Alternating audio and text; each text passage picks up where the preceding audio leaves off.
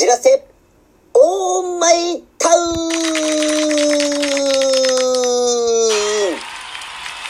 はい、始まりました。フォルツァ、こじらせ、オーマイタウン。私、今回のパーソナリティの籔本直之です。皆様、今回もよろしくお願いいたします。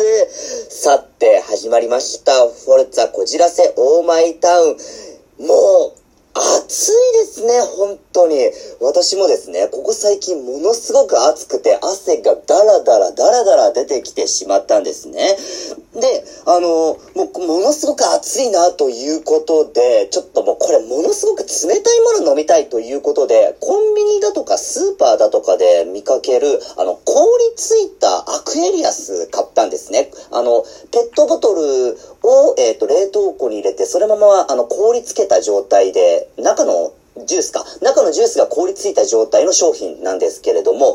あれ、私ちょっと美味しいなとは思うんですけれども、なんか毎回毎回飲むたんびに不思議に思って仕方がないんですけれども、なんで、あの、濃い薄いと分かれてしまうんだろうっていうところがあったりするんですよね。あの、まあ、氷つくんだから、そりゃ、えーと、なんでしょう、あの、成分が、あの、より濃いところから凍りついていて、薄いところがまた残ってしまうっていうことになっているのかもしれないんだけれども、まあ、ここはどうにかして、あの、まあ、分散というか、均一よく、あの、凍りつかないのかなって、ちょっと不思議に思ったりしますね。これ、アクエリアスだけに限らず、あの、麦茶もか。麦茶も飲むんですけれども、凍りついた麦茶。あれも本当になんか濃い薄いと分かれて不思議だなって、ちょっと毎回思ったりいたしますね。えー、各言う私、あの、今まさにこのラジオ収録している真っ最中も、えーちょっと飲みたくなってきたなと思っておりますので、後で買いに行こうかなと思います。はい。では、冒頭の話は以上でございます。さて、では、今回の私のミニコーナー行きましょう。私のミニコーナーは、超常現象でございます。まあ、超常現象といったらですね、えー先週神隠しを、えー放送いたしましたけれども、えーその神隠し等の、えーオカルトだけじゃなくてですね、私は UFO だとか UMA だとかも、えー完備しておりますよ。もうですね、最近ものすごく暑いので、今回は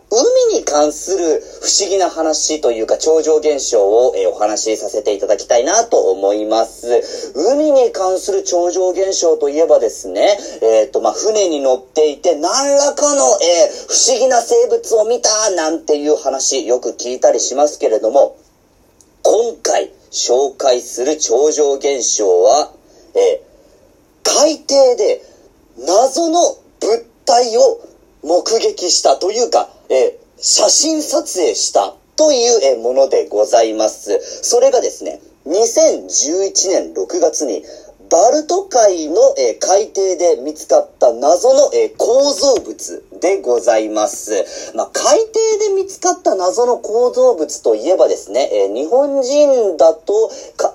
海底、あ、与那国島か、えー沖縄にある与那国島の海底遺跡、これが、えー有名じゃないのかなと思いますけれども、えー今回のですね、バルト海で見つかったこの謎の物体はですね、えまるで、スター・ウォーズに登場するミレニアム・ファルコンっていう、えーハンソロが操縦する宇宙船があるんですけれども、あれによく似た構造物なんですね。ちなみに、バルト海っていうのは北ヨーロッパにあります地中海でございます。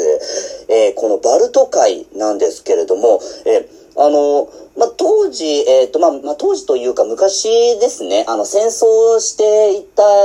時等ですとか、あと海賊船等に沈められた、え船がたくさん沈んでいる、え海域でございまして、そこの、えっ、と、まあ、沈没船か、沈没船等に何らかのお宝があるんじゃないのかということで、さ、た、様々なトレジャーハンターの方たちがですね、えー調査している海域なんですけれども、ここのですね、え海域の約91メートルぐらい、えっ、と、300フィートぐらいの、え海底なんですけれども、そこでですね、この謎の物体を、えー見したということだそうなんでございますけれども、この謎の物体ですね、えーまるで引きずったかのような跡も、えー近くの海底で見つかっておりまして、これもしかして UFO なんじゃないのか？って、えー、当時はものすごく騒がれていたんですね。実は現在でもこれ、明確な正体が分かっていないんですね。ある研究者というか科学者の方はですね、これはあくまでも氷河期の堆積物であって地殻変動の影響で、えー、こうなったって言われているそうでございますね。確か、えー、沖縄の与那国島の海底遺跡も、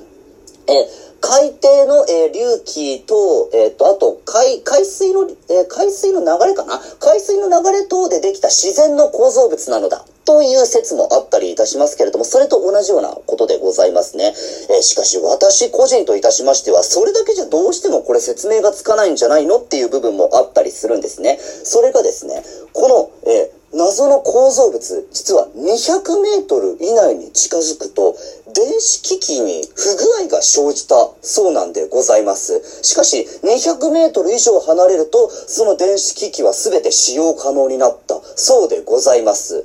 もしかして、この沈んだ UFO がまだ何らかの機能が残っていて、そこから電波障害等が、え、発生しているのでは、電波障害障害電波か障害電波が発生しているのではないのかとも、え、思ったりいたしますね。はい。まあ、未だに、えー、正体が分かっていないんですけれども、まあ、ちょっとこれが UFO だったら、えー、少しなんか、えー、っと、まあ、ロマンがあるというか、なんというか、ちょっと不思議な、え、話だなと思いました。はい。えー、ではですね、今回の超常現象は、えー、バルト海の謎の物体でございました。ちなみに大体、えっ、ー、と、先ほども申し上げました通り、90メートルぐらいの、えー、浅い海底でございますので、えー、もしも皆様、バルト海に行った際は、ぜひとも潜ってチャレンジしてみてくださいませ。えー、では、今回の超常現象は以上でございます。はい、えー、では、今回のお題ガチャ行かせていただきたいなと思います。えー、毎回毎回いろんなガチャ出てきますけれども、今回は一体どんなお題が出てくるのでしょうかでは、引いてみましょうはい、出てきましたよ。あなたの座右の銘を教えて。はい、ありがとうございます。あなたの座右の銘、私の座右の銘ですね。はい。うん、はい、わかりました。明日は明日の風が吹く。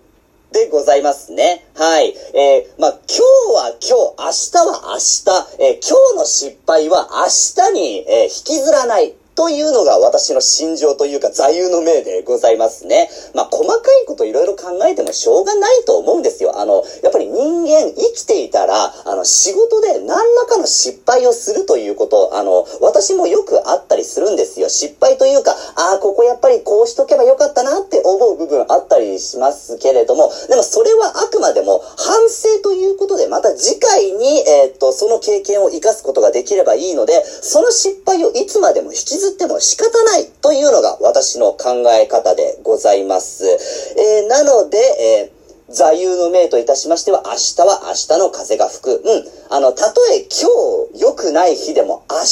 日いい日になるかもしれないじゃないか。と思ったりいたしますね。まあ、結局のところ、これって、あの、明日任せというか、なんというか、あの、まあ、風任せっていうんですかね。明日は明日の風が吹くなので風任せか。はい、風任せではあるかなと思うんですけれども、まあ、私は結局のところ、失敗は引きずりたくないという、えー、考え方を持っております。はい。えー、では、まとめますと、え、今回のお題ガチャは、あなたの座右の銘を教えてでございました。え、それに対する私の回答は、明日は明日の風が吹くでございました。はい、皆様ありがとうございました。はい、もうエンディングのお時間でございます。